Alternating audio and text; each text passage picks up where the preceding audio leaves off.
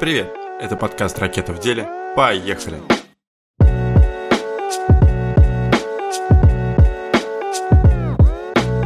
Сегодня поговорим о Марке Ньюсоне, мультиинструменталисте, человеке, который делает все и для всех. Как он сам уже много раз говорил, я столько всего сделал, что мне даже сложно придумать себе новую цель. И если бы вы спросили меня об этом 10 лет назад, то я бы назвал что-нибудь конкретное. У меня есть кое-что в планах, но пока это под грифом секретности. Итак, кто же такой дизайнер Марк Ньюсон? Марк родился и получил образование в Австралии, но сейчас он живет в Лондоне. Он никогда не брал ни с кого пример, и для него вдохновление э, очень похоже на какое-то состояние состояние ума, а не место событий или какие-то люди. Полученные в колледже знания были скорее для него общего характера, нежели специализированного. Он изучал там скульптуру и ювелирное искусство. Впоследствии он много раз говорил, что отсутствие академического образования у него в области дизайна было скорее преимуществом, а, нежели недостатком. Я думаю, сейчас многие изучают дизайн, сидя перед своими компьютерами и в книжках. Отсутствие этого академического образования позволило сформировать собственный его взгляд и независимый подход к дизайну, который сложился вне магистральных каких-то школ с предметом и материалом. Его особенность – это то, что он делает предметы для себя и для людей. То есть, как он говорит, я никогда не мечтал о славе и деньгах, просто создавал то, что мне самому хотелось бы иметь. К примеру, в его лондонском доме стоят стулья, придуманные именно им для галереи Гагозьян или э, эскизы он любит набрасывать ручкой, которую он сам же разработал, ручкой Nautilus. Или э, часы на его запястье, это часы Apple, э, которые он разработал вместе с Джонтон Айвом. Кстати, уже не первый раз Джонтон появляется у нас в подкасте. А во время пребывания в Москве Марк ходил только в кроссовках от Nike Club Air Vapor Max. До 2000 года все знали Марка как э, просто хорошего дизайнера который придумал, на, на сей момент является легендарным шезлонгом Lockheed. Э, каждый по-любому его видел, но на всякий случай выглядит он так. Форма очень плавная, и при этом он как будто склепан из металлических пластин, как самолет. А к ножкам он сужается, и они э, выгибаются, будто приземляются мягко, мягко и вертикально. Вот так вот. И уже после 2000 года он начал сотрудничать с австралийской авиакомпанией Qantas – которая попросила его спроектировать раскладное кресло для салона бизнес-класса. Как говорит Марк, рано или поздно ты понимаешь, что не можешь бесконечно создавать предметы для дома. Да и миру не нужно столько кресел и стульев. А вот в авиационной отрасли с хорошей удобной мебелью на тот момент была проблема. Все предметы, которые создал Марк Ньюсон, можно посмотреть на доске в Пинтересте. Ссылочку я кину в описании.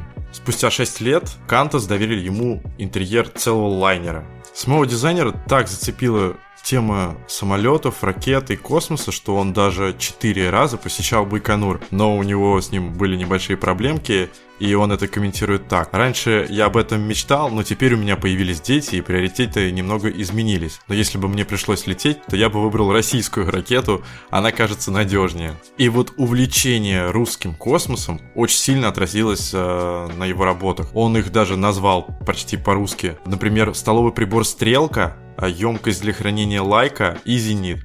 И все это для Олеси. А кроссовки Nike он назвал «Звездочка».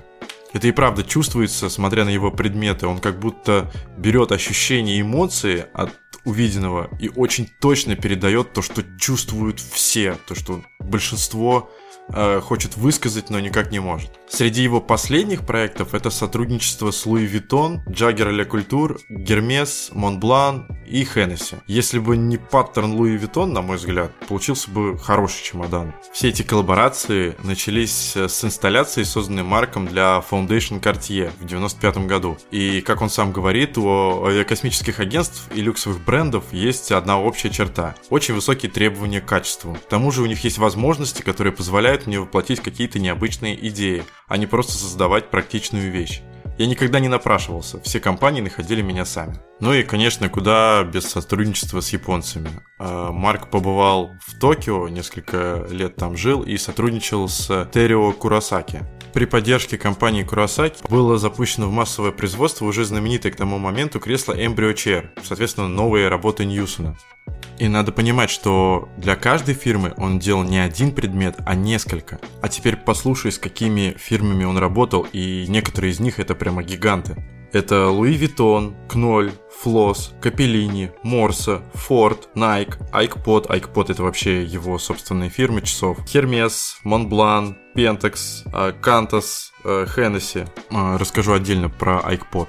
Компания Ikepod э, основана совместно с Оливером Айком Ньюсоном.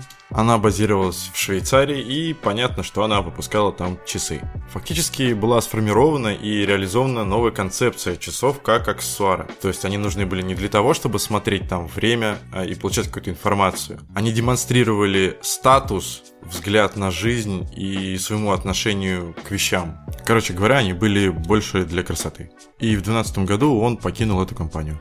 В наше время Марк Ньюсон известен как самый дорогой предметный дизайнер в мире. Это началось с того, что тот самый шезлонг э, Lockheed Lounge ушел с молотка на аукционе Philips в Лондоне за рекордные почти 2,5 миллионов фунтов стерлингов и, кстати, побив собственный рекорд в 1,6 миллионов долларов, поставленный на других торгах раньше. И с тех пор его объекты постоянно появляются в числе самых дорогих лотов у известных аукционов домов. Тому пример э, недавние торги Philips в Нью-Йорке, на которых стол Event Horizon был продан за 176 тысяч фунтов стерлингов. Я очень тебе советую посмотреть на его работы в собранной доске в Пинтересте, ссылку на которую я оставлю в описании.